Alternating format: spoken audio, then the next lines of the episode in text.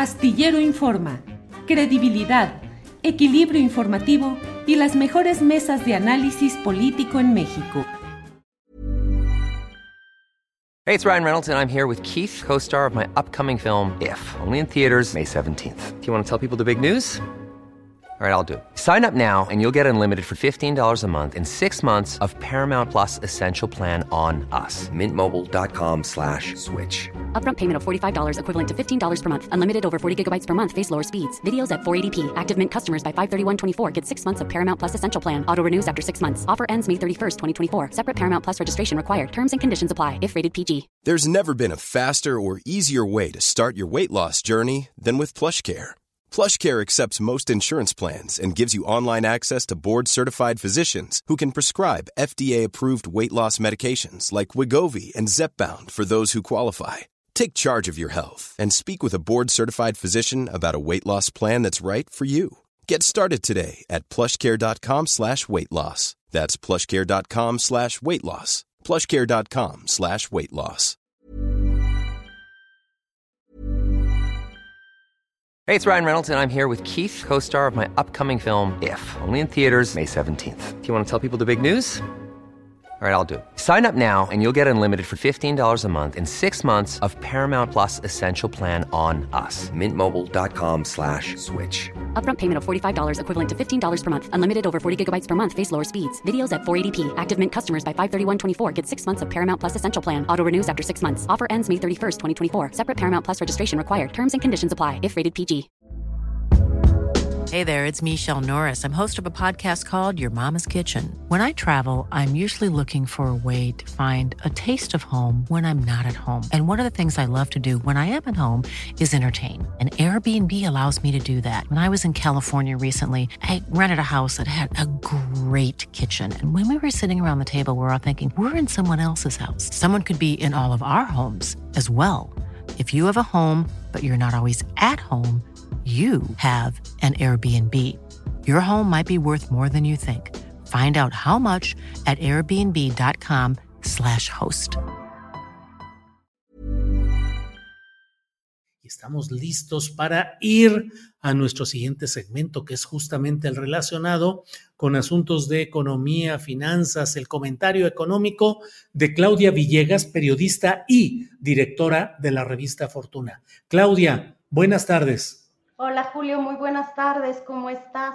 ¿Cómo te fue de vacaciones, querido Julio? Bien, Claudia, bien, descansé sabroso y, y, la verdad con mucho gusto y con mucho entusiasmo y todo caminando afortunadamente bien. ¿Tú cómo vas, Claudia?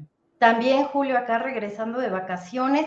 Un saludo a todas nuestras amigas, a nuestros amigos de Astillero, querido Julio. Y yo vi The Crown, esta serie que está en Netflix y había críticas a, algunos que tomaban vacaciones y hay una frase que me llamó mucho la atención en esa serie que decía, bueno, las vacaciones no sirven de nada, en serio, cuando hay tantos problemas, pero sirven para tomar perspectiva. Y me gustó mucho cómo ese descanso nos permite ver diferentes las cosas a veces, querido Julio. Así es, creo que esa es una sabia reflexión. Ayuda a tener una perspectiva diferente, a valorar. Un día es eh, un año que está pasando, otro día es el año nuevo. Finalmente, el calendario no indica mayor cosa, no, no significa pues una cosa trascendente, pero permite reflexionar de lo que he hecho y tener, de lo hecho y tener una mejor perspectiva. ¿Cómo va la perspectiva y esa visión reflexiva respecto a la economía, Claudia? Precisamente en ese sentido, fíjate Julio que como nos encanta en las redes sociales armar fake news, bueno, la primera semana ah, tuvimos que analizar el tema del gasolinazo. Salimos a, a, ver qué estaba realmente pasando con el incremento al precio de las gasolinas y bueno, pues resulta que es el esquema de subsidios que durante las últimas 17 semanas, pues ha venido aplicándose en tiempo y forma y que inicia el año con no hay eh, este tema de estímulos para las gasolinas, pero porque tenemos varias semanas de precios del petróleo a la baja. Entonces, bueno, se desmantela esa eh, noticia falsa Y ahora viene otra, Julio, que tiene que ver con el tema de las pensiones. Como ustedes saben, el presidente López Obrador anunció que va a enviar una iniciativa de reforma constitucional para dos temas para que nunca más el salario mínimo vuelva a quedarse estancado. Ya sabemos que la zona fronteriza casi está arriba de los 300 y aquí en la zona centro del país casi está en un nivel de 270 pesos. Hay que recordar que el, INEGI y otras eh, pues empresas y casas de análisis consideran que la clase media en México debe ganar al menos 500 pesos diarios, Julio. Es decir, todavía estamos lejos. Pero bueno, el presidente López Obrador, después de varios incrementos de doble dígito, arriba del 10%, dice que él se quiere ir con esta reforma constitucional en la que nunca más se vuelva a congelar el salario mínimo y que sea constitucionalmente obligatorio que el salario mínimo aumente arriba del 5%, si es la inflación, esperemos que sea menor. Eh, se espera que para el segundo trimestre de 2025 ya tengamos una inflación pues mucho más controlada y que las tasas de interés pudieran llegar a ubicarse en niveles de 3, 4. Eso de verdad es que sería maravilloso. La tenemos las tasas de interés en 11.24. Imagínense, eh, imagínense el regreso tal vez estoy exagerando, 6-7% las tasas de interés. Entonces, Julio, el otro asunto que causó la noticia falsa es que resulta que ahora dicen que van por nuestras afores, con ese tono, con ese miedo, que qué irresponsables, Julio, porque las afores ya representan el 40% del ahorro interno de nuestro país y es el ahorro de todos los mexicanos. Creo que tenemos que ser muy responsables cuando hablemos de las afores. Otro tema es si son suficientes o no son suficientes o si el sistema es bueno o malo. Pero no, quiero ser muy contundente aquí, Julio, en tu espacio, para decir que no van por nuestras afores. ¿Qué sí puede suceder? El presidente López Obrador dijo que va a enviar la iniciativa para revertir la reforma de Enrique Peña Nieto que permitía o que impulsaba que las pensiones de la burocracia del eh, sector que depende del gobierno, digamos, Julio, las pensiones que van por el ISTE, pues ya no tengan que transitar al sistema de esquema individualizado, el que tenemos todos los que trabajamos por nuestra cuenta o con nuestra empresa paga una parte en donde el, trabajador aporta otra, porque dice el presidente que es injusto que los trabajadores del gobierno tengan que retirarse con una tasa de reemplazo que no es otra cosa que la pensión con la que tú te retiras. No te vas a retirar con la pensión del 100%. Los trabajadores que tenemos en Afores Julio,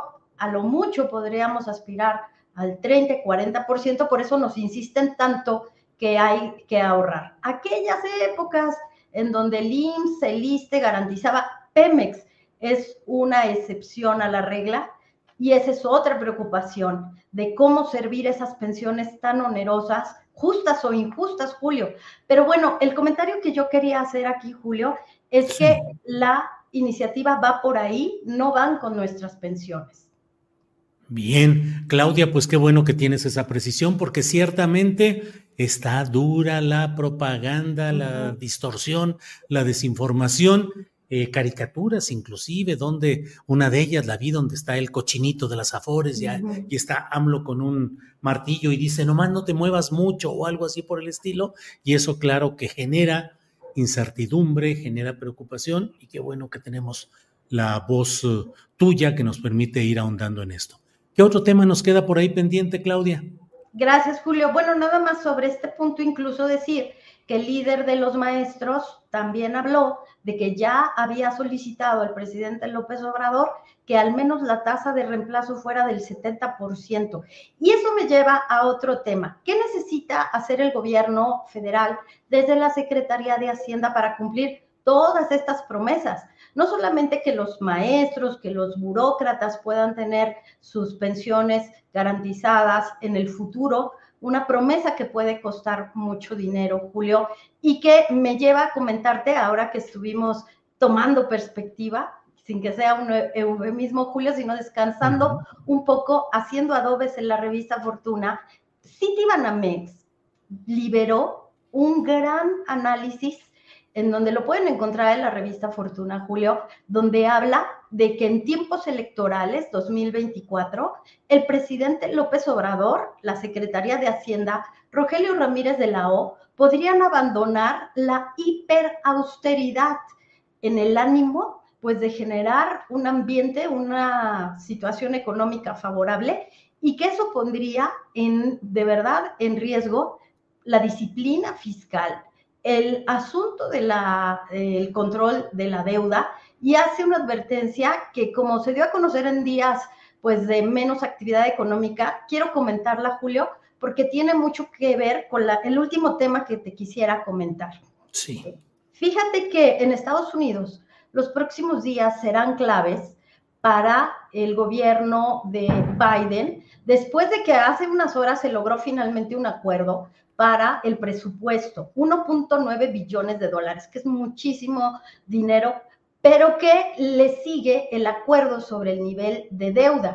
¿Cuánto va a necesitar de deuda Estados Unidos? Y eso puede ser muy revelador para México porque Estados Unidos ha estado batallando con el tema de su deuda. Por eso no fue gratuito que el 2 de enero la Secretaría de Hacienda sacara un boletín en donde dice que se han emitido 7.500 millones de dólares en bonos que, cuya deuda eh, está pagando tasas entre 5 y 6%, en algunos casos con cupones adicionales del 5%, pero que colocó a México como el emisor de deuda más buscado por los inversionistas, lo cual califico como una gran jugada desde la Secretaría de Hacienda porque México queda ya súper bien posicionado en materia de bonos. México está abajo del todavía del 50% en deuda, cuando, para darles una perspectiva, Julio, amigos y amigas, 238%